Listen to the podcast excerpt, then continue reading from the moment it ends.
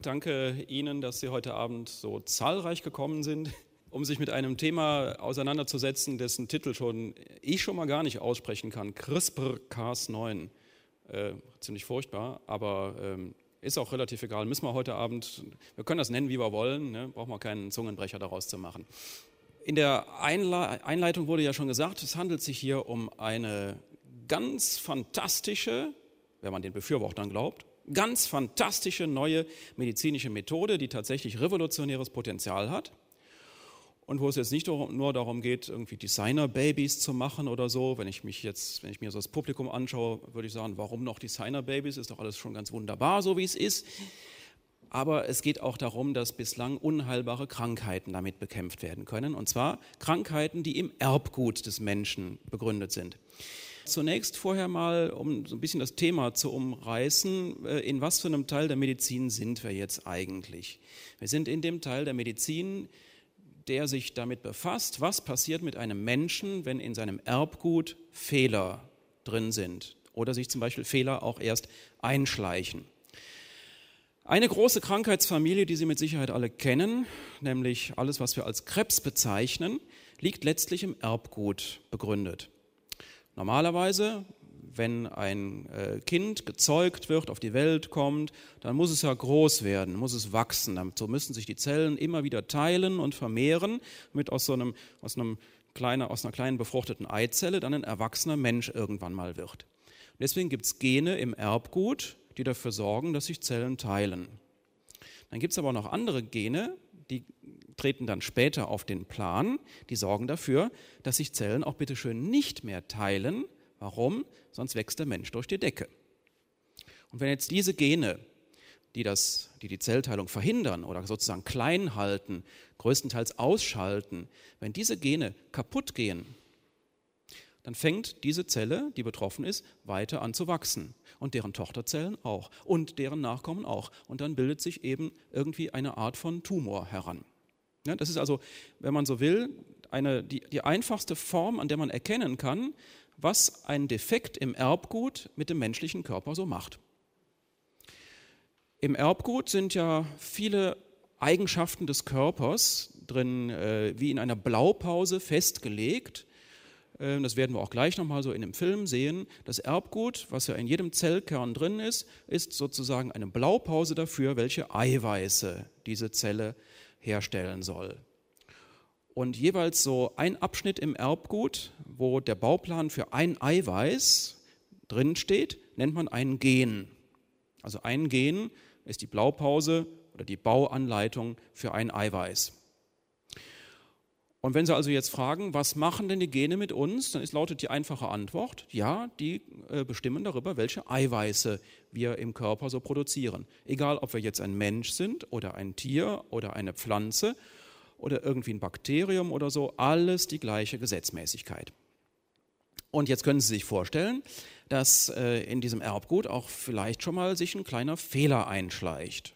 Zumal ja dieses Erbgut immer wieder verdoppelt werden muss, nämlich da, wo eine Zelle wächst und sich dann teilt, muss das Erbgut verdoppelt werden und jeweils dann in eine der beiden Tochterzellen kommt so eine Kopie so davon rein. Und jetzt können Sie sich mal vorstellen, wenn Sie jetzt zigtausendfach, millionenfach immer wieder ein großes Buch abschreiben würden, und das wäre so von der Länge ungefähr schon fast die Bibel. Na, sagen wir mal das Neue Testament. Wenn Sie ganz, ganz oft das Neue Testament abschreiben und von dem, was Sie abgeschrieben haben, dann nochmal das Neue Testament abschreiben und davon nochmal abschreiben, dann heißt irgendwann Jesus Friedrich Wilhelm, weil Sie sich so oft verschrieben haben, dass äh, sich dann Fehler einschleichen und die dann weitergegeben werden. Und so passiert das beim Menschen auch. Ne? Ähm, das können, meistens sind diese, diese Fehler, wenn sie eintreten, relativ harmlos. Beispielsweise ähm, Farbenblindheit. Ne? Die Männer, zumindest einige, ne, so ein Viertel ungefähr, sind von sogenannter Farbenblindheit betroffen. Das heißt, sie brauchen dann immer eine Partnerin oder einen Partner, der so ein bisschen guckt, ob die Töne zueinander passen und sich da nichts beißt. Ähm, da ist irgendwann mal im Laufe der Menschheitsgeschichte, äh, ist halt so ein Gen, was man fürs Farbensehen braucht, kaputt gegangen. Und es wird seitdem dann über Generationen und Generationen hinweg weitervererbt. Immer wieder tritt es dann auf und wird dann wieder weitervererbt. Ja. Nun ist jetzt äh, Sehschwäche, Farbenblindheit ist jetzt wirklich keine sonderliche Behinderung oder so. Also da kriegt man keinen Ausweis dafür, dass man so auf besonderen Parkplätzen stehen kann. Das ist also harmlos, aber es gibt halt auch sehr viel schlimmere Erkrankungen. Sogenannte Erbkrankheiten, die im schlimmsten Fall dazu führen können, dass sogar das ungeborene Leben gar nicht erst auf die Welt kommt. Vielleicht kennen Sie ein paar dieser Erbkrankheiten. Darunter sind halt, also Farbenblindheit ist auch eine Erbkrankheit, aber die können wir jetzt mal auf Seite lassen. Das ist harmlos. Aber es gibt sehr viel schlimmere Erbkrankheiten. Wenn Sie zum Beispiel mal äh, dran denken, dass sich bestimmte Krebsanfälligkeiten, speziell bei Frauen, Brustkrebs und Eierstockkrebs, dass sich dafür auch Anfälligkeiten vererben und es daher Familien gibt, die regelrecht davon heimgesucht werden. Man kann es ja auch testen dann ist nachher nur die Frage, was macht man mit dem positiven Befund dann? Ne? Ist dann halt insgesamt unerfreuliches Ergebnis. Es gibt noch andere, noch dramatischere Erkrankungen, äh, gegen die man äh, fast nichts machen kann. Da sind so Erkrankungen dabei wie Mukoviszidose, da haben Sie sicherlich schon von gehört. Das ist also, wo die Lunge einen, und die Bronchien einen Schleim bilden. Das ist erstmal normal, das passiert bei jedem von uns. Dann macht man irgendwann mal, dann ist er wieder weg. Im Fall der Mukoviszidose ist er allerdings durch einen ganz kleinen Gendefekt, ist dieser Schleim sehr zäh und kann nicht so ohne weiteres abgehustet werden. Das heißt, diejenigen, die Betroffenen haben ständig verschleimte Lungen und in der Vergangenheit zumindest sind sie dann im jungen Erwachsenenalter daran verstorben. Es gibt andere Krankheiten, die äh, noch schlimmer sind. Ich denke zum Beispiel da an äh, die äh, sogenannte Schüttellähmung oder den Feitstanz, so nennt man es auf Deutsch. Äh, Korea Huntington ist der Fachausdruck dafür.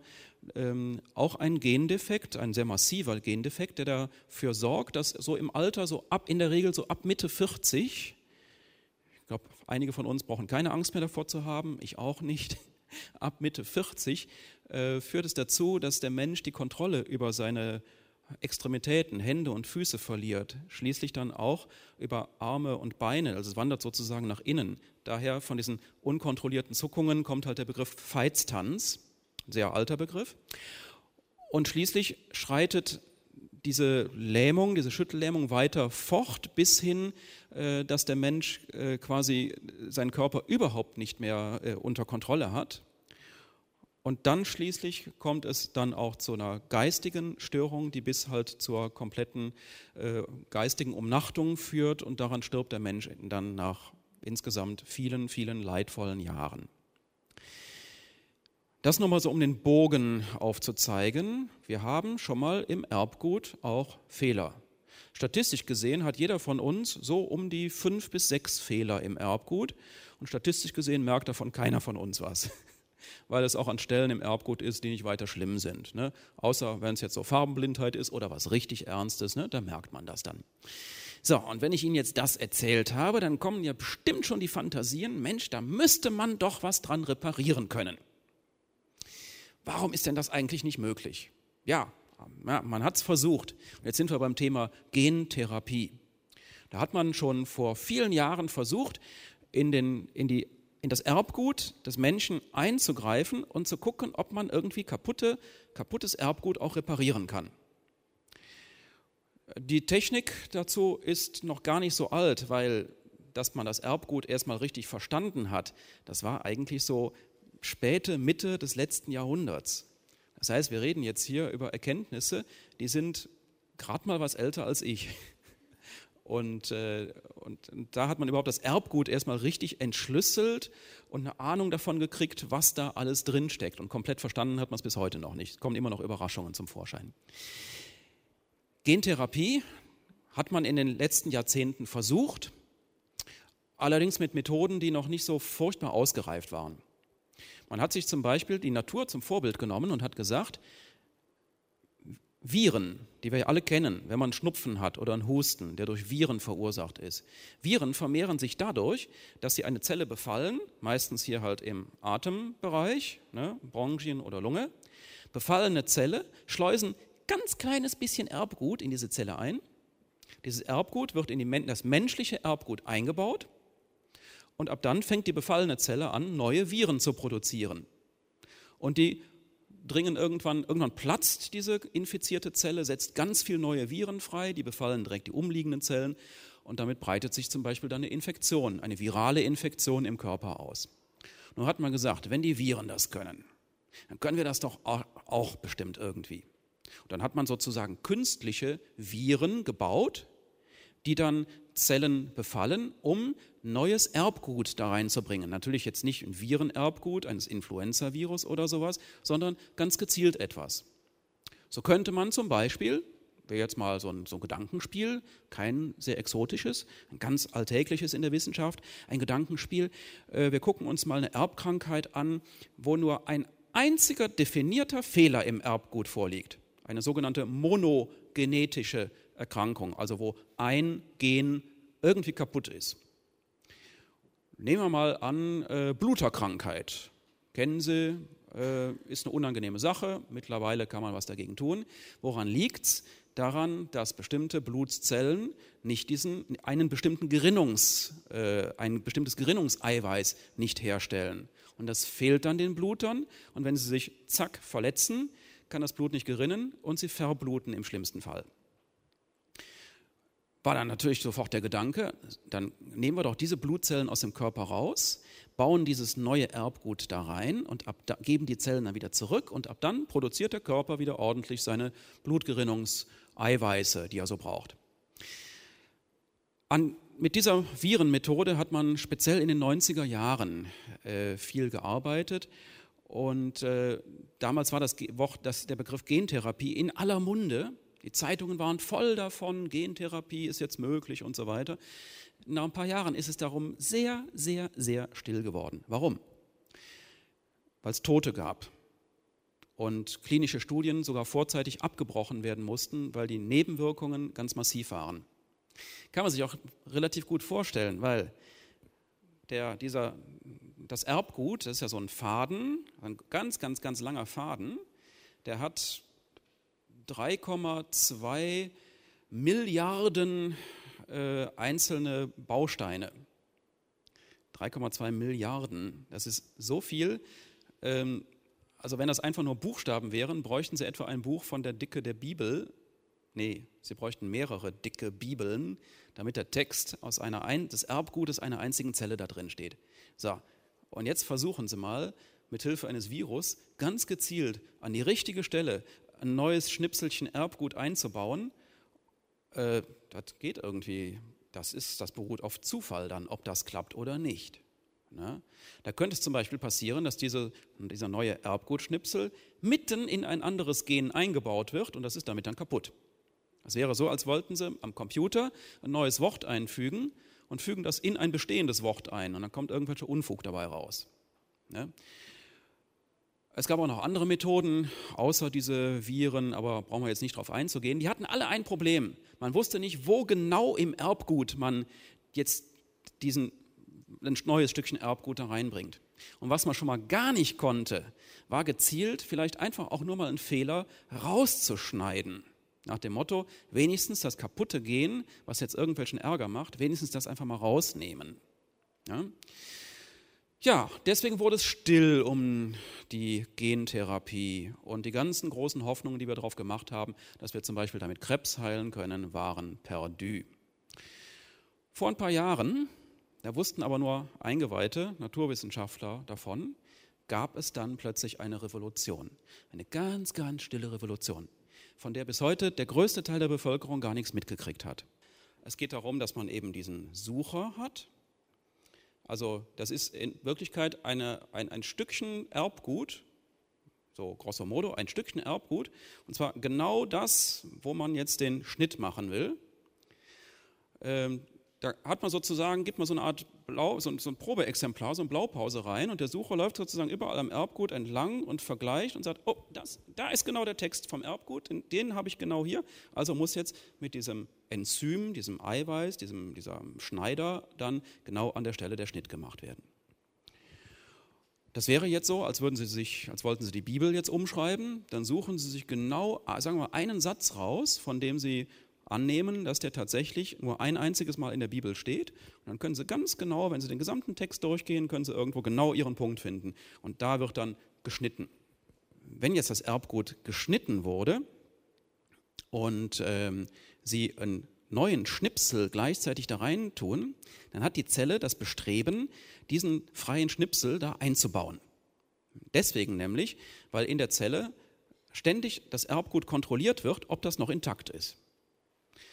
Ähm, es kann nämlich passieren, dass das Erbgut einfach deswegen kaputt geht, weil Sie gerade über die Domplatte laufen und da scheint die Sonne. Das liegt jetzt nicht an der Domplatte, liegt an der Sonne. Wenn Sonne auf Ihre Haut kommt, verändert sich das Erbgut. Und wenn Sie einen Tag lang irgendwo äh, im Gebirge gewesen sind, haben Sie Tausende und Abertausende von Erbgutveränderungen in Ihrer Haut. Unter anderem kann die ultraviolette Strahlung, die ja gerade auch in der Höhe, in den Bergen sehr stark ist, kann auch mal dazu führen, dass das Erbgut zerbricht. Und daher gibt es in jeder Zelle wiederum spezialisierte Eiweiße, die fühlen die ganze Zeit, die fühlen die ganze Zeit am Erbgut, ob das ein einziger Faden ist und wenn der irgendwo kaputt ist und dann zwei lose Enden da sind, dann werden die sofort wieder zusammengeschweißt. So nach dem Motto, das kann ja nicht sein, dass hier zwei lose Enden sind. Zack, fest damit. Und wenn Sie dann vorher noch rechtzeitig so einen anderen Erbgutschnipsel da reinlegen, dann sagt die Zelle, Moment, hier, sind, hier ist noch der lange Faden, ein Stück, kurzes Stück, noch ein langer Faden, alles zusammen. Das gehört bestimmt alles zusammen, das bauen wir jetzt mal aneinander, fertig. Und dann haben Sie eben an der Stelle ein neues Gen eingefügt. Oder aber Sie sagen einfach nur, ich äh, schnipsel zweimal und äh, hole damit sozusagen ein Stück aus dem Erbgut auch einfach mal raus. Also, das ist jetzt dieser Charme dieser Methode. Sie können ihn zu zwei Zwecken anwenden. Einerseits, Sie schneiden gezielt ein kaputtes Gen heraus oder aber Sie öffnen das Erbgut und stecken ein zusätzliches Gen da rein. Wenn Sie es jetzt auf die Spitze treiben wollen, können Sie auch sagen, ich hole erstmal ein kaputtes Stück raus und baue dafür ein ganz, ein, ein neues, ein korrektes dann ein. So. Und wenn Sie das alles richtig machen, dann können Sie damit innerhalb äh, kurzer Zeit für ganz kleines Geld können Sie eine Zelle umprogrammieren. Egal, ob das jetzt eine menschliche oder eine pflanzliche oder eine tierische Zelle ist, ist vom Prinzip her alles das Gleiche. Diese Methode, das, die kann man sozusagen fertig kaufen mit allen Zutaten und das kostet sowas um die 40 Euro.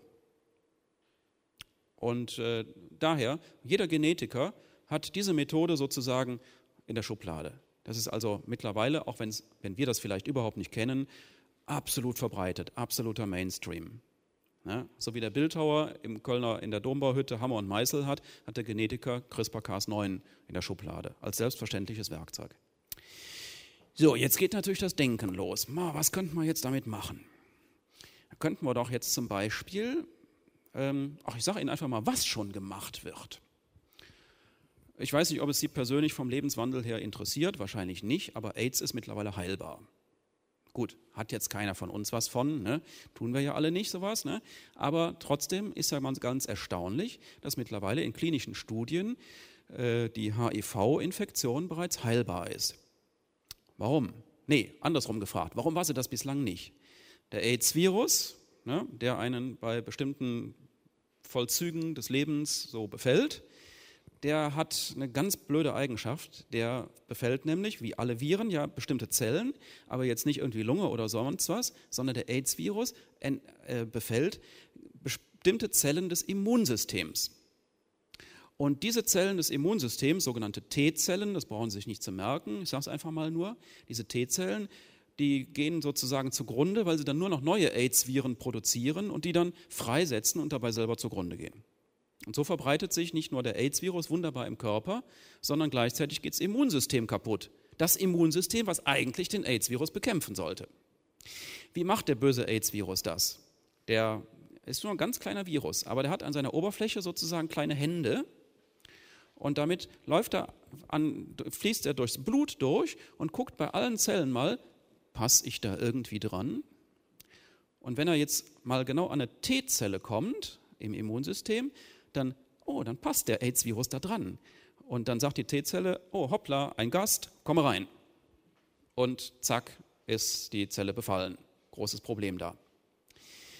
Was man jetzt gemacht hat, war, man hat bei HIV-positiven Menschen, bei Patienten, hat man denen mal diese, also T-Zellen, die sie noch hatten, die noch nicht befallen waren, hat man T-Zellen einfach aus dem Blut rausgeholt, die kann man schön separieren und so. Ne? Dann hat man diese T-Zellen mit dieser CRISPR-Cas-Methode so bearbeitet, dass die genau auf ihrer Oberfläche so das Gegenstück zu diesen AIDS-Händen, sozusagen das, das Türschild, was auf jeder Zelle drauf ist, das einfach nicht mehr ausbilden. Man hat also T-Zellen genommen, hat aus dem Erbgut genau das Gen rausgeschnitten, womit die T-Zelle sich so als T-Zelle vorstellt nach außen, weil es so ein bestimmtes Eiweiß auf der Oberfläche hat. Und jetzt hat sie das nicht mehr und der AIDS-Virus sagt, kenne ich nicht, ist wohl keine T-Zelle und schwimmt weiter. Und dann irgendwann hat es hinter sich. In klinischen Versuchen, die man in den USA gemacht hat, konnte man damit bereits äh, den AIDS-Virus aus Patienten, also aus HIV-Positiven, komplett rausholen auf die Art und Weise, indem man einfach die T-Zellen verändert und die ansonsten dann ihre Arbeit weiter, äh, halbwegs weiter verrichtet haben. Es ist ja schon mal relativ beeindruckend, was man da so machen kann. Jetzt geht das Denken natürlich direkt weiter. Was könnte man sonst noch machen? Ja, zum Beispiel, man könnte bei bestimmten Krebserkrankungen könnte man, das, äh, könnte man sich zum Beispiel Immunzellen, Krebserkrankungen haben ja manchmal das Problem, dass das eigene, körpereigene Immunsystem diese Krebszellen irgendwie nicht richtig findet. Jedes blöde Bakterium, was eindringt, wird platt gemacht. Jeder Virus wird auf Dauer irgendwie platt gemacht. Aber wenn Krebszellen entstehen, die so entarten, dann wäre es natürlich auch hochspannend, wenn das Immunsystem sagen würde, hoppla, da ist irgendwas fremd geworden, das machen wir jetzt erstmal kaputt. Das Dumme ist, Krebszellen können sich wunderbar tarnen und das Immunsystem nimmt sie daher nicht richtig wahr und kann deswegen nicht viel, wenn der Krebs erstmal läuft, nicht mehr viel dagegen tun. Man kann allerdings das Immunsystem sozusagen trainieren neue Gene einbauen, sodass das, äh, dass die Immunzellen dann sozusagen wieder sehend werden auf Krebszellen und sie dann vernichten. Sowas könnte man machen, aber noch ganz andere Sachen. Diese Erbkrankheiten, von denen ich Ihnen eben erzählt habe, durch gezielten Eingriff ins Erbgut, könnte man da vielleicht was dran verändern, könnte man diese Krankheiten heilen. So, und jetzt gehe ich noch einen Schritt weiter noch einen logischen Schritt weiter und dann zeige ich Ihnen mal sozusagen die absolute Apotheose. Bislang sind wir ja immer vom erwachsenen Menschen ausgegangen. Wir holen irgendwelche Zellen aus dem menschlichen Körper raus, programmieren die sozusagen neu, holen entweder kaputte Gene raus, tun gesunde Gene rein, geben diese Zellen wieder in den Körper und irgendwas Wunderbares passiert. Ja, warum eigentlich erst am Erwachsenen anfangen? Gehen wir doch viel weiter früher, zum Augenblick der Zeugung eines Menschen.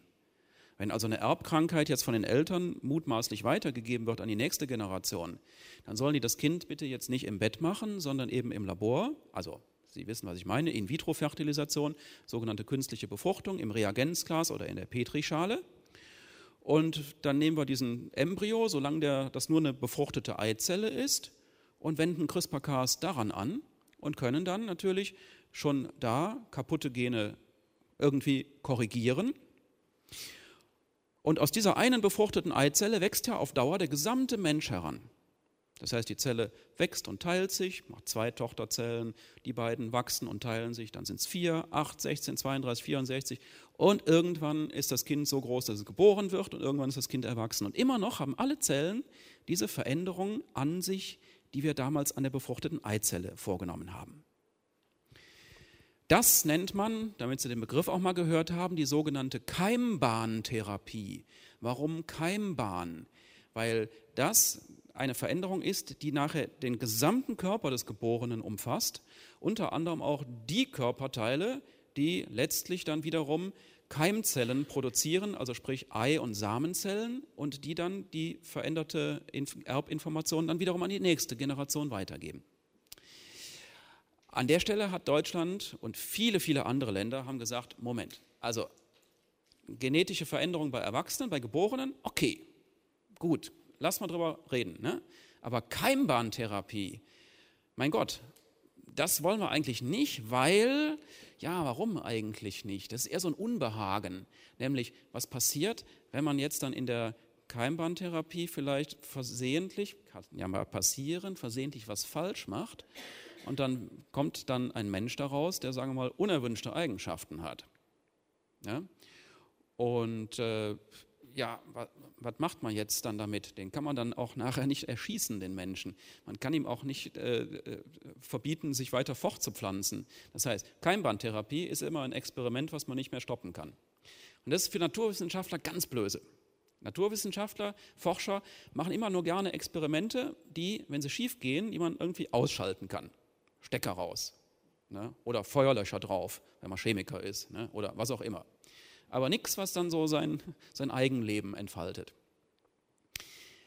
Aber CRISPR-Cas hat jetzt natürlich nochmal so ein Potenzial, dass die Menschen darüber nachdenken, sollte man denn nicht vielleicht bei besonders schweren Erbkrankheiten dann schon tatsächlich die befruchtete Eizelle korrigieren und dann hat das ungeborene Kind mit dieser Erbkrankheit schon mal überhaupt nichts mehr am Hut und dessen Nachkommen auch nicht könnte ja dazu kommen, dass sich bestimmte Krankheiten auf diese Art und Weise aus der Menschheit komplett entfernen.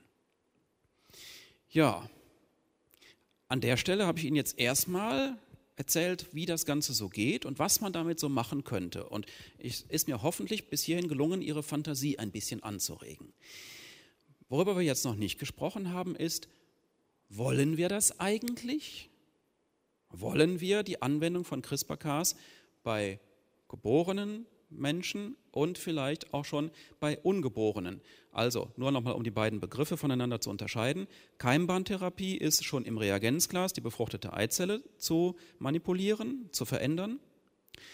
Das Gegenteil, also bei Erwachsenen, da nennt man das die sogenannte somatische Gentherapie. Somatisch hat ja mit dem Körper zu tun, da wird also lediglich ein Bestandteil des Körpers irgendwie genetisch verändert. Also Keimbahntherapie, somatische Therapie, das sind so die beiden Felder, über die wir jetzt reden die Frage, ob man vielleicht eine, die, die Grenze des Unerlaubten gegenüber Gott äh, überschreitet, äh, steht tatsächlich im Raum. Die Antwort oder eine Antwort darauf äh, wäre dann, naja, eigentlich ähm, wenden wir bloß etwas an, das wir sozusagen mit der Schöpfung bereits mitbekommen haben, nämlich logisches Denken, vernünftiges Denken. Schon der Primat nutzt einen Ast, also der Affe, ne, benutzt einen Ast, um sich irgendwas zu angeln, wo er mit der Hand nicht mehr, mit der Pfote nicht mehr drankommt. Das jetzt zu, konsequent zu Ende gedacht, landet irgendwann bei der Genetik.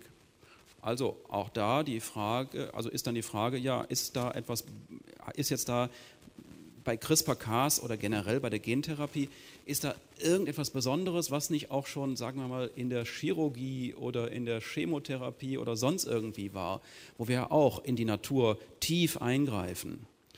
Letztlich, ich persönlich, für mich finde, um Gottes Willen, lasst uns gerne in die Natur eingreifen. Das tue ich nämlich, wenn ich morgens meine Brille anziehe. Von Natur aus läuft keiner, kein Lebewesen mit Brille rum.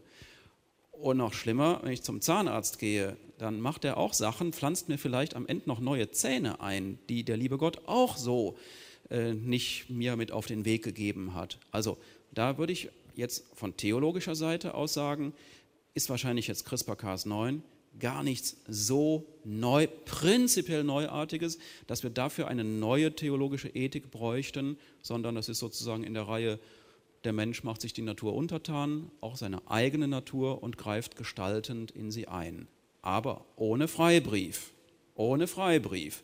Damit sind wir jetzt bei diesen Vernunftsargumenten. Und wenn ich jetzt nochmal einen kurzen Überblick geben darf, hatten wir da zum Beispiel das Argument, was dagegen spricht, wir wissen ja gar nicht, wie es endet. Da würde jetzt der Ethiker sagen, das ist ein sogenanntes Vorsichtsargument.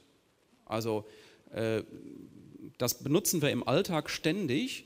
Ne, wir sagen, bestimmte Sachen mache ich lieber mal nicht, weil ich kann gar nicht überblicken, ob das gut ist. Also ich fahre hier nicht mit dem Auto mit 100 Sachen durch die Innenstadt, weil ich weiß gar nicht, ob ich noch um die nächste Kurve rumkomme oder ob die nicht zu eng ist. Also wir handeln im normalen Alltag immer auch aus Vorsicht und deswegen unterlassen wir Dinge, die wir nicht absehen können. Ne? Man geht nie schnurstracks durch einen unbekannten, stockdunklen Raum. Man tastet sich Schritt für Schritt vorwärts, damit, wenn man irgendwo anstößt, es nicht allzu weh tut. Ja, was ist von so einem Vorsichtsargument zu halten? Hm, das ist erstmal ein gutes Argument, aber heißt das, dass wir jetzt die Hände in den Taschen lassen müssen, nichts mehr tun? Gucken wir auf andere Medizingebiete, da haben wir auch sozusagen im Nebel rumgestochert. Herztransplantation, heutzutage eine Routineoperation, könnte man fast sagen, seit vielen, vielen Jahren. Aber der erste Patient hat auch nur ein paar Tage gelebt und ist dann dran verstorben. Das heißt, wir haben eine Tradition, ist nur eine Tradition, das heißt nicht, ob die gut oder schlecht ist. Wir haben eine Tradition, bestimmte Sachen zu probieren und dann zu experimentieren, ob es gut geht. Und wenn ja, machen wir es weiter. Und wenn nein, sagen wir vielleicht, nee, das wollen wir jetzt nicht. Also das Vorsichtsargument ist so ein hm, so halb starkes Argument. Das sagt einfach nur, ja, in der Tat, versuch das Risiko zu minimieren. Jetzt müssen wir aufpassen. Ansonsten im Leben wollen wir Risiken immer nur minimieren, aber nie ganz ausschalten. Ich weiß nicht, wie Sie heute Abend hier sind, aber wenn Sie mit dem Auto oder mit dem Fahrrad hier sind, besteht eine gewisse Wahrscheinlichkeit, dass Sie nicht mehr lebend zu Hause ankommen. Ne? Aber Sie minimieren dieses Risiko, Sie können es nur minimieren, dadurch, dass Sie zum Beispiel gleiches Licht einschalten, speziell am Fahrrad, oder langsam fahren oder nicht betrunken in den Gegenverkehr geraten oder wie auch immer. Das heißt, im normalen Leben versuchen wir Risiken zu minimieren, soweit es geht, gehen sie dann aber trotzdem ein. Das machen wir jedes Mal, wenn wir beim Arzt sind. Bei jeder ärztlichen Untersuchung, bei jeder gibt es das Risiko, zu Tode zu kommen. Und trotzdem gehen wir zum Arzt und lassen uns behandeln, weil wir eine Kosten-Nutzen-Analyse aufmachen und sagen, naja, wenn ich mich nicht behandeln lasse, werde ich garantiert sterben, also lasse ich mich lieber behandeln und habe ich eine gute Chance, wieder gesund nach Hause zu gehen. Ja? So könnte man sagen, müssten wir ja auch jetzt mit CRISPR-Cas umgehen und sagen, Risiken minimieren, aber nicht darauf warten, dass ein Risiko auf Null ankommt, weil das passiert grundsätzlich nie im Leben. Wäre erstmal eine Haltung, die in der Bevölkerung auch mehrheitsfähig ist. Das dürfen Sie gerne alles anders sehen. Also bitte, ich referiere jetzt nur, welche Haltungen so in der gesellschaftlichen Diskussion drin sind. Dann kam jetzt eben das Argument, wir entscheiden für jemand anderes. Darf man das eigentlich tun? Normalerweise geht man zum Arzt und sagt, bitte, Herr Doktor, behandeln Sie mich. Und nur ich gebe die Einwilligung dafür, was mit mir gemacht wird. Und ich gebe meine Einwilligung auch nur, wenn Sie mir erzählt haben, was Sie machen, wenn ich aufgeklärt wurde über Risiken, Nebenwirkungen, aber auch möglichen Nutzen. Beim ungeborenen Kind wird dem Kind nichts erklärt und es wird nicht gefragt, ob es das machen möchte oder nicht. Das ist klar. Andererseits gehen wir bei Kindern immer so vor. Wenn das Kind geboren ist, gehen wir mit dem Kind auch zum Impfen. Und kein Kind möchte geimpft werden. Also eine Impfung findet in aller Regel gegen den Willen, gegen den erklärten lautstarken Willen des Kindes statt. Aber aus guten Gründen. Warum? Wie legitimieren wir eigentlich, dass wir Kinder impfen? Obwohl das Kind das nicht will, will nicht gepiekt werden. Wie legitimieren wir das? Wir begründen das ganz einfach darüber, dass wir sagen, wenn das Kind wüsste, wie wichtig eine Impfung ist, und wie schlimm die Folgen bestimmter Infektionen nachher sein könnten. Wenn das Kind das wüsste, würde es sagen, ja, okay, es piekst zwar, aber lass mal, mach mal mal lieber. Ne? Weil mit einer Hirnhautentzündung äh, nach einer Maserninfektion, daran möchte ich auch nicht versterben oder mein Leben lang behindert sein. Ja? Also, wir handeln dann, wir entscheiden stellvertretend bei Kindern nach dem mutmaßlichen Interesse des Kindes das aber das Kind noch nicht äußern kann. Wenn wir also bei geborenen Kindern schon so umgehen, dass wir sagen, wir entscheiden für das Kind im Interesse des Kindes, wäre jetzt die Frage, warum ist das im Reagenzglas anders? Ist eine Frage. Ich beantworte die jetzt nicht, das muss jetzt jeder für sich machen. Ich gebe Ihnen jetzt bloß so Munition für die eine und für die andere Seite. Also, ich frage sonst ein Kind auch nicht, was es möchte, dann muss ich es auch beim ungeborenen Kind nicht machen, unter der Voraussetzung, dass ich aber gründlich darüber nachgedacht habe, ob das im Interesse des Kindes ist. Bei CRISPR-Cas wäre das zum Beispiel das Interesse, nicht mit einer schweren, vielleicht sogar tödlichen Erbkrankheit auf die Welt zu kommen. So, jetzt war eben, haben Sie mir noch ein anderes Argument ja geliefert, nämlich das äh, Argument des Designer-Babys. Also sprich, dass Menschen mit besonderen Eigenschaften ausgestattet werden. Ja, ich weiß jetzt nicht, was Sie so gucken, wenn Sie nicht abends im Domforum sind, aber wenn Sie äh, Filme kennen wie Gattaca oder ich glaube bei Star Wars, da werden Klonkrieger gezüchtet und so, da haben wir also alle so Bilder von Menschenzüchtung im, im, äh, im Kopf. Ja. Wenn wir historisch ein bisschen versiert sind, dann erinnern wir uns an die Lebensbornbewegung, also jetzt nicht aus eigener Erfahrung, dazu sind wir alle zu jung, Lebensbornbewegung im Dritten Reich, wo auch versucht wurde, so große, blonde, blauäugige, dolle Menschen zu züchten. Hat nicht geklappt, aus guten Gründen auch nicht. Aber davor haben wir Angst. Ja, hm, können wir denn eigentlich eine Grenze ziehen zwischen Therapie, also sprich eine Krankheit ausmerzen, und dann diesem, dieser Menschenzüchtung, Enhancement, Menschenverbesserung. Ist schwierig. Sichelzellanämie.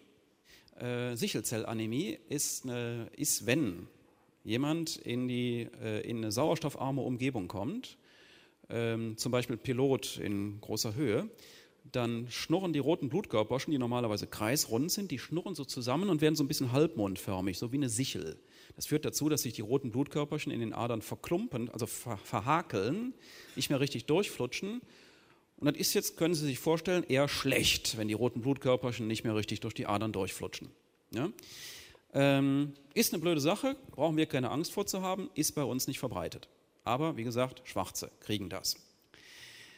Ähm, diese Sichelzellanämie ist auf einen einzigen Gendefekt zurückzuführen, den man auch genau kennt.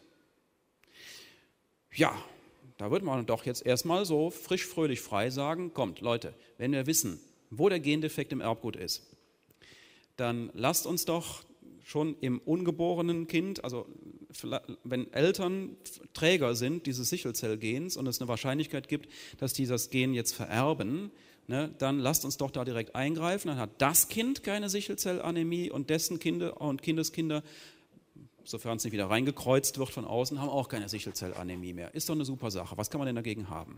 Tja, denkt man sich so, optimistischerweise. Was man allerdings gefunden hat, ist, dass aus bislang noch nicht verstandenen Gründen Menschen mit Sichelzellanämie ein deutlich geringeres Risiko haben, an Malaria zu erkranken. Klingt komisch, ist aber so. Und vielleicht hat sich die Natur also wenn die Natur sich überhaupt was denkt, ich glaube nicht, dass die Natur denkt, ne? aber gut, ist ja Mutter Natur und da müssen wir jetzt respektvoll mit umgehen. Wenn sich Mutter Natur dabei was gedacht hat, dann hat sie vielleicht dafür gesorgt, dass die Leute mit Sichelzellanämie zwar nicht Piloten werden sollen, das sollte aber von Natur aus erstmal gar keiner, ne? war im Schöpfungsplan nicht vorgesehen, steht nicht in der Bibel, ne? Aber dass, wenn das dann schon mal eingetreten ist in einer malaria-verseuchten Umgebung, hat der vielleicht einen evolutiven Vorteil. Der kann sich dann besser fortpflanzen, weil er weniger selten an Malaria stirbt. Ja? Also wäre jetzt das Vorsichtsargument, bevor wir eine Krankheit ausmerzen, vielleicht ist die Krankheit für irgendwas gut. Vielleicht ist das letztlich gar keine Krankheit, sondern so eine Art komische, lustige Schutzmaßnahme für den Betroffenen. Jetzt sind wir wieder im Bereich dieser Vorsichtsargumente. Ähm, ja, hm, soll ich jetzt den Krebs nicht bekämpfen, weil mit Krebs es jetzt doch besser ist oder so? Ne? Also an der Stelle merken Sie jetzt, da kann ich Ihnen keine Antwort geben. Da können wir uns alle keine Antwort geben. Ja, aber wir merken, da, das können wir nicht entscheiden.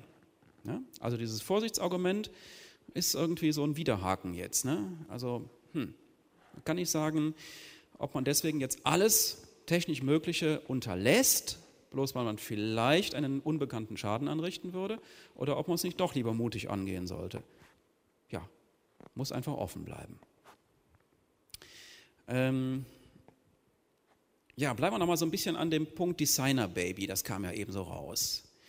Designer Baby wäre also, wo man jetzt nicht Krankheiten verhindert, Krankheiten bekämpft, sondern wo man jetzt neue erwünschte Eigenschaften in den Menschen reinbringt. Ist erstmal, klingt erstmal ein plausibles Argument. Ja? Wenn Sie mich jetzt als Biochemiker fragen, würde ich sagen, unter uns, das ist Science Fiction. Daran ist im Augenblick nicht mal ansatzweise zu denken. Warum? Ganz einfach. Am Anfang hatte ich ja gesagt, falls Sie sich noch erinnern, Genetik hat immer nur was mit Eiweißen zu tun.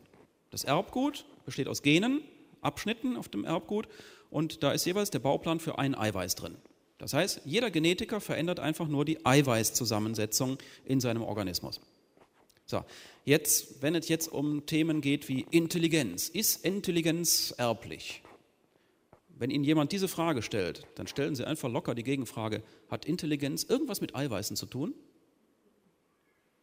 Und wenn er derjenige sagt, ja natürlich, weil, okay, dann ist es ein Argument. Und wenn er dann sagt, das weiß ich auch nicht, nee, nee, was hat Intelligenz mit Eiweißen zu tun, dann können Sie sagen, ja, dann ist es auch nicht erblich. Thema Aggressivität. Ist Aggressivität erblich? Naja, okay, es gibt aggressive Eltern, die aggressive Kinder kriegen, aber ist das jetzt in dem Sinne erblich, dass es übers Erbgut weitergegeben wird? Therapeutische Gegenfrage, hat Aggressivität was mit, kann man das über Eiweiße erklären? Wenn nein, ist es wahrscheinlich auch nicht vererbbar. Ja? Ja, und wenn wir jetzt uns so in diesen Science-Fiction-Bereich begeben und stellen die Frage, was wäre jetzt so ein erwünschter Mensch? Das wäre vielleicht so ein richtig knackiger Soldat, der ohne Rücksicht auf Verluste, ohne Schmerzen zu spüren gegen den Feind vorgeht ne, und so. Dann müsste man jetzt erstmal die Frage beantworten, wie schafft man das auf der Eiweißebene? Ja, also wie, können, wie müsste man die Eiweißzusammensetzung des Soldaten verändern, dass er diese Eigenschaften zeigen würde? Ich persönlich habe nicht den Hauch eines Ansatzes einer Ahnung, wie man das machen sollte. Also würde ich jetzt mal sagen, die Angst vor Menschenzucht, Züchtung, Verbesserung des Menschen sehe ich persönlich, das dürfen Sie anders sehen, sehe ich persönlich im Augenblick nicht. Weil bis man, sagen wir mal, Charaktereigenschaften eines Menschen verändert, und darum geht es ja letztlich, müssten wir ganz andere, ein ganz anderes Wissen darum haben, was eigentlich den Charakter eines Menschen beeinflusst. Ne? Ich würde sagen, eine gute Erziehung macht viel mehr aus als eine genetische Verbesserung, zumindest was diesen Bereich angeht. Ich für mich, ich rede jetzt wieder nur für mich, Sie dürfen das alles anders sehen. Ich für mich habe von, bei der genetischen Verbesserung ähm, nicht die Angst, dass es zu so etwas kommt wie Menschenzüchtung. Denn äh, das, äh, wer hat was davon? Man müsste ja die Menschen, die man da züchtet, selber, die müssten einem selber gehören, dem Wissenschaftler gehören, sodass er sie dann Jahrzehnte später, wenn die Menschen endlich groß geworden sind, damit man dann was von ihnen hat.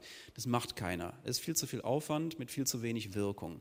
Also die Erlebnisse der Menschenzüchtung würden die Wissenschaftler, die es machen, quasi gar nicht mehr erleben.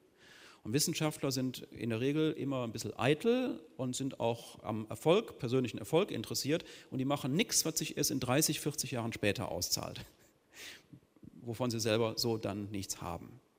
Also habe ich persönlich davor keine Angst. Aber es gibt trotzdem einen gewissen Graubereich. Ich hatte Ihnen eben Erbkrankheiten genannt, wo ganz klar ist, wenn die ausgerottet wären, es wäre viel besser. Aber jetzt kommen wir ja auch so an bestimmte, äh, kommen wir damit vielleicht so in bestimmte Bereiche auch rein, wo wir sagen, ja, hm, ist das jetzt eigentlich eine Erbkrankheit? Also es gibt Familien, da äh, geht bei den Männern sehr frühzeitig das Schiebedach auf ne, und dann fahren sie Cabrio. Es gibt Männer, die sehen mit ohne Haare, sehen die einfach sehr gut aus, aber andere leiden einfach drunter. Ja, wäre jetzt mal so die Testfrage. Angenommen, wir würden entdecken, dass, man, dass es im Erbgut verankert ist, dass man frühzeitig die Haare verliert. Ist es eine Krankheit? Ist es keine Krankheit, sondern einfach eine Spielart der Natur? Müsste man daran was verändern? Oder wäre das Quatsch? Ist das überhaupt eine Verbesserung, wenn die Leute alle mit so einer Mähne rumlaufen? Ne? Denken Sie an Jule Brünner. Der mit langen Haaren. Voll furchtbar langweilig. Ne? Also ist es manchmal gut, wenn den Männern frühzeitig das Haupthaar etwas sich lichtet. Das klingt jetzt alles albern, ist es auch. Ich sage es Ihnen trotzdem mal, um mal deutlich zu machen, Medizin ist nicht eindeutig. Hier gesund, da krank. In der Medizin gibt es immer ganz große Graubereiche. Das merken Sie daran, wenn Sie vor 20 Jahren zum Arzt gegangen sind, haben gesagt, messen Sie mal einen Cholesterinspiegel, hat er einen bestimmten Wert gemessen, hat gesagt, haben sie, den Wert haben alle. Vor zehn Jahren hat der Arzt dann gesagt, oh, neuerdings sagt man, das ist aber schon sehr grenzwertig, was Sie da Cholesterin im Blut haben. Dieses Jahr sagt der Arzt, da muss sofort was behandelt werden. Alles mit dem gleichen Cholesterinwert. Und so ist es auch mit vielen anderen Laborwerten, die Sie beim Arzt anfertigen lassen können. Da werden relativ willkürlich Grenzwerte gesetzt und es wird gesagt, darunter ist es okay, darüber ist es krank und muss behandelt werden. Wer setzt die Grenzwerte eigentlich fest? Sie nicht und ich nicht, sondern jeweils nur bestimmte Fachgesellschaften, die sich mal zusammensetzen, eventuell von der Pharmaindustrie gesponsert werden. Und wenn der Sponsor jetzt ein äh, cholesterinsenkendes Medikament herstellt, dann ist es in der Vergangenheit schon oft dazu gekommen, dass dann die Fachgesellschaft gesagt hat, weniger Cholesterin ist besser. Und wir setzen jetzt mal den Krankheitswert, setzen wir mal ein bisschen runter. Ne? Das kann man, das ist wunderschön aufgearbeitet, kann man alles nachlesen. Und hier sehen wir also, wir haben so eine gewisse Variationsbreite, wo wir sagen, okay, da hinten, das ist krank, da vorne, das ist gesund, aber dazwischen, da müssen wir uns jetzt irgendwie entscheiden, was ist krank und was ist gesund. Ja? Früher waren Kinder, die ein bisschen zappelig waren, weil sie unterfordert waren und weil die Eltern nicht viel mit ihnen gespielt haben, dann waren einfach Zappelphilippe. Heutzutage haben die ADHS und brauchen Ritalin. Auch da stellt sich jetzt die Frage, ist das wirklich eine Krankheit? Also bei so bei den vielen, vielen, vielen leichten Fällen, ist das überhaupt eine Krankheit? Und an der Stelle wird, müsste uns jetzt eines deutlich werden. Medizin ist keine objektive Wissenschaft, sondern Medizin wird von Menschen betrieben, die definieren, was krank und was gesund ist. Wobei klar ist, eine genetische Veranlagung, mit der man das fünfte Lebensjahr nicht überlebt, das ist eine Krankheit. Und es ist klar, wer 100 Jahre alt wird und immer noch Fahrrad fährt, der ist gesund. Aber dazwischen sind es, Wert, sind es Wertformulierungen, sind es normative Setzungen, dass wir sagen, das definieren wir noch als krank oder das definieren wir noch als gesund und darüber wird jetzt irgendwie krank. Und das gilt natürlich auch für das Erbgut. Wo setzen wir zum Beispiel die Körpergröße eines Menschen an? Wie viel muss er mindestens haben? Wie groß muss ein Erwachsener mindestens sein? Ja, gut, wenn er unter Basketballern lebt, muss der mindestens zwei Meter groß sein. Wenn er in Süditalien lebt, äh, findet er nicht mal ein Bett, wo er reinpasst. Ne? Da ist dann, sagen wir mal, ein 70 schon stolze Größe. Ne? Was ist jetzt hier in Deutschland? Wie groß muss jemand mindestens sein? Ab wann ist es krankhaft? Das sind letztlich alle Setzungen. Und an der Stelle merken Sie jetzt, da ist jetzt, wenn wir wieder an CRISPR-Cas denken, ist so das Einfallstor, dass man da tatsächlich mal irgendwie so eine neue Definition reinschmuggelt und sagt, wenn jetzt jemand nur 1,40 groß wird, nee, nee, das ist, ja, das ist ja krankhaft, das muss verbessert werden. Da geben wir noch ein paar Gene dazu, damit mehr Wachstumshormone gebildet werden und derjenige dann mal 1, mindestens 1,70 oder besser 1,80 groß wird. Na, also an der Stelle gibt es so ein Einfallstor, wo wir tatsächlich nicht mehr unterscheiden können, ist es Therapie oder ist es Verbesserung. Was ist jetzt die Schlussfolgerung daraus? CRISPR-Cas zu verbieten? Ich meine, nein, das kann es nicht sein. Die Schlussfolgerung ist, wir müssen uns noch ganz, ganz oft, ganz Deutschland muss sich noch ganz oft im Domforum oder woanders treffen und müssen für ganz viele Fälle darüber diskutieren. Was ist unser Bild vom Menschen? Wie soll der sein? Wie sehe ich einen erwachsenen, gesunden Menschen? Und wo denke ich auf der anderen Seite, so sollte ein Mensch nicht leben müssen. Der hat eine solche Veranlagung, die ist mit Leiden verbunden für sich oder vielleicht auch noch weitere Generationen und da greifen wir ein. Aber was wir niemals haben werden, ist eine einzige Regel, mit der wir alle, alle Fälle bestimmen können. Das ist meine persönliche Meinung, da befinde ich mich aber auch in guter Gesellschaft, dass wir also tatsächlich diskutieren müssen für viele, viele Fälle. Ist es eine Krankheit? Sollte man dagegen etwas machen? Ist es eine so schwere Krankheit, dass es sich lohnt, das Risiko einer Keimbahntherapie einzugehen? Und wollen wir bestimmte Krankheiten als so schwer definieren, dass wir sagen, die müssen beseitigt werden? Oder sagen wir, nö, das ist jetzt einfach eine Spielart der Natur, damit muss der Mensch auch einfach mal leben. Bislang klappt das relativ gut im Medizinbetrieb, relativ gut. Denken Sie an die Schönheitsmedizin. Sie sind alle dermaßen bildschön, Sie kriegen keine kosmetische OP von der Krankenkasse bezahlt. Keiner von Ihnen.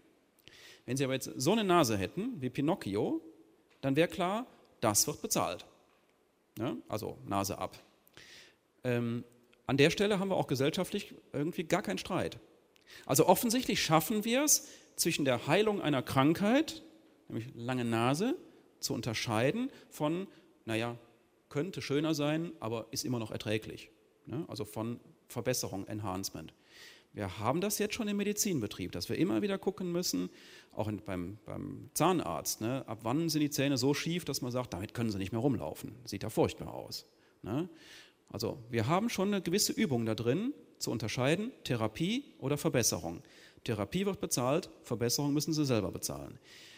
Und ich meine, meine persönliche Meinung jetzt, dass wir es auch irgendwann mal schaffen werden, auch genetisch dazu zu kommen, dass wir sagen, bis hierhin ist Therapie, das ist vernünftig, muss getan werden und ab jetzt ist Verbesserung, das machen wir nicht, auf jeden Fall bezahlen wir es nicht. Vielleicht erlauben Sie mir angesichts der fortgeschrittenen Zeit noch gerade, weil ich stehe jetzt hier auf einer kirchlichen Bühne ne, und es kamen ja auch die theologischen Argumente, eigentlich müsste jetzt irgendein sehr frommer Katholik unter Ihnen sagen, was sagt denn eigentlich der Heilige Vater dazu? Sie werden lachen.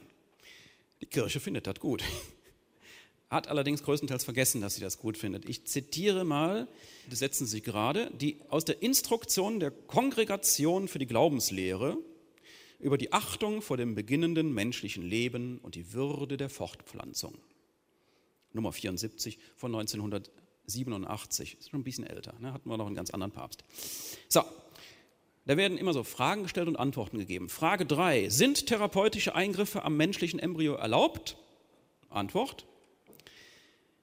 Die Erlaubtheit und die Kriterien für solche Eingriffe sind von Johannes Paul II. klar ausgedrückt worden. Jetzt wird da Johannes Paul II. zitiert. Ein rein therapeutischer Eingriff, dessen Zweck die Heilung verschiedener Krankheiten ist, wie etwa jener, die auf Missbildungen der Chromosomen zurückzuführen sind, also sprich Erbgut kaputt, kann, also ein rein therapeutischer Eingriff mit diesem Zweck, kann grundsätzlich als wünschenswert betrachtet werden, vorausgesetzt, dass er auf eine wahre Förderung des persönlichen Wohles des Individuums zielt, ohne seine Integrität zu verletzen oder seine Lebensbedingungen zu verschlechtern. Ein solcher Eingriff entspricht tatsächlich in seiner Logik der Tradition der christlichen Moral. Und diese Aussage von 1987 wurde bis heute nie zurückgenommen, sondern selbst wenn Sie äh, mal abenteuerlicherweise in den Katechismus gucken, wird auch immer noch das zitiert. Also die Haltung hat sich nicht geändert. Was sagt der Heilige Vater? Und da würde ich jetzt wiederum für mich persönlich sagen, das ist schön formuliert, dass er sagt, erstens, es muss einen therapeutischen Nutzen haben. Das bedeutet, ohne den Nutzen tritt ein Schaden ein. Ja? Das muss klar sein. Dann schreibt er, die Integrität darf nicht, ähm, äh, Moment, wie heißt es wörtlich? Äh, also auf eine wahre Förderung des persönlichen Wohles des Individuums muss es zielen, ohne seine Integrität zu verletzen. Hm, weiß ich jetzt nicht genau, was der Heilige Vater da meint. Aber ich würde mal sagen, Integrität, das hat etwas damit zu tun, Achtung vor der Menschenwürde. Also, wir werden nicht irgendwie einem Menschen, nur damit er noch besser hören kann, irgendwie Elefantenohren äh, dran züchten, weshalb der Mensch dann nur verlacht würde oder ausgegrenzt würde. Das ginge also dann gegen die Integrität des Menschen. Ja? Das heißt, es darf nicht versehentlich sozusagen noch ein anderer, viel schlimmerer Schaden angerichtet werden. Oder, schreibt der Papst, also auch als Gegenargument, äh, dass die Lebensbedingungen verschlechtert werden. Das heißt, hier fordert der Papst dazu auf, guckt mal aufs Ganze und schaut euch an, wie wird der Mensch dann damit leben? Was wird es für den Rest seines Lebens bedeuten? Und das sind jetzt eher kulturelle Fragen, weil es gibt auch Gesellschaften oder Teile der Gesellschaft, ich denke zum Beispiel an die Zeugen Jehovas, die bestimmte medizinische Eingriffe ablehnen. Und wenn die trotzdem an einem Menschen vorgenommen werden, dann erleidet er möglicherweise eine Ausgrenzung aus seiner Gemeinschaft. Gut, das ist jetzt nur die Gemeinschaft der Zeugen Jehovas, aber auch hier müssen wir mal schauen. Es gibt zum Beispiel Kulturen, in denen bestimmte Geisteskrankheiten nicht als Geisteskrankheit gewertet werden, sondern als besondere Fähigkeit. Ne? Also, immer mal wieder vorsichtig bleiben, auf die ganze Dauer gucken und sagen, was wird es mit den Lebensbedingungen machen? Wenn wir Menschen züchten könnten, die 200 Jahre alt werden, würden wir zu einer massiven Überbevölkerung und Überalterung herbei, also würden wir dazu beitragen. Das können wir nicht wollen. Also betrachtet die Konsequenzen das, über das gesamte Leben und über andere Generationen. Mit anderen Worten, seid vorsichtig, aber lasst es nicht. Lasst es nicht einfach komplett ganz. Wäre jetzt der Heilige Vater. Ich glaube, zu Glockengeläut, gerade wenn es 21 Uhr ist, den Heiligen Vater zu zitieren, das ist ein gelungenes Schlusswort. Daher, ich bedanke mich ganz herzlich bei Ihnen für die Aufmerksamkeit und ich hoffe, wir gehen jetzt alle nicht mit der Wahrheit unterm Arm hier raus, aber zumindest so aufgeklärt, dass wir sagen, da kann ich jetzt auch mal alleine noch weiter drüber nachdenken und vielleicht irgendwann mal bei der Wahl das Kreuzchen an der richtigen Stelle machen. Für dieses Gespräch ganz herzlichen Dank und noch einen schönen Abend. Ich gebe das Wort zurück an Clemens Breuer.